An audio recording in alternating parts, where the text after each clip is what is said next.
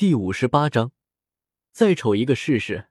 一一一一一，本群每日更新发布小说，来自新小说群，新小说群四七九一八七一零二。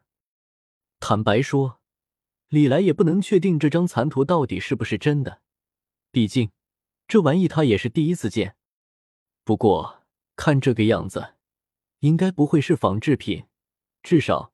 海波东这个级别的存在是仿制不出来的，所以是真品的概率很大。至于说剩下的残图都在什么地方，李来就更不知道了。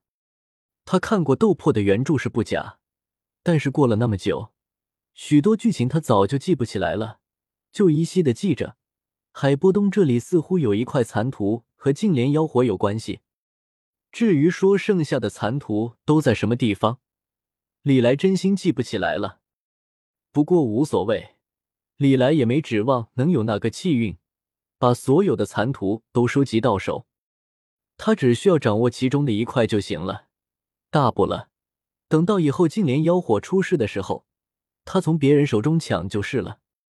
距离净莲妖火出世还有挺长时间的，等到那个时候，他李某人早就成大佬了，说不定都成斗帝了。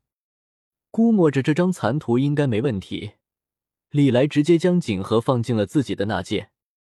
另一边，冰皇海波东却是一脸好奇的看着李来，开口问道：“李前辈，这残图到底是什么东西啊？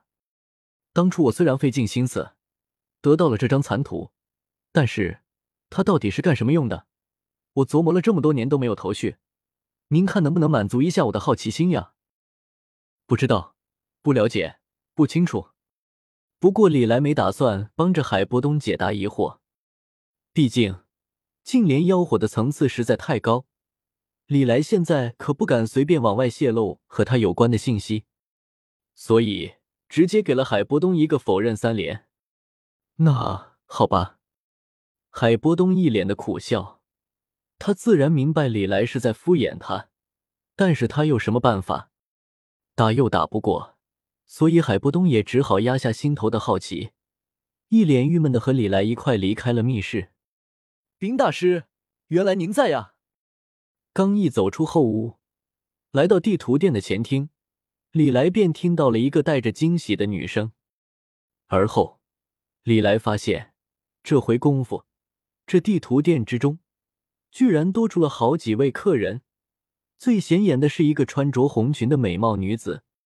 跟着这女子身后的还有两个男的，看模样应该是女孩的追求者。除此之外嘛，还有些保镖模样的壮硕男子在店门口站着。看样子，这些人都是过来找海波东的。看到这一幕，李来的脑海之中也是浮现了些许关于原著的记忆。这几个似乎是原著之中出现的龙套角色。供萧炎装逼，负责在后面喊六六六的路人，叫什么名字来着？不对，这种龙套角色应该连名字都没有吧？原来是你啊！你回去吧，我马上就要离开这里了，以后你不用再来了。不过海波东显然是认识那红裙女子的，只不过这老家伙可不会把墨城的乡绅子弟放在眼里。在他看来，墨城的所谓乡绅豪强，就是一群没见过世面的小地主。所以，这海波东此刻一脸的冷淡，直接对那红裙女子下了逐客令。李来倒是没有插手他们之间的事情。在残图到手了之后，李来对海波东就完全失去兴趣了。朝着海波东点了点头，李来随意的说道：“行了，冰先生。”咱们之间的交易算是完成了，我就先告辞了。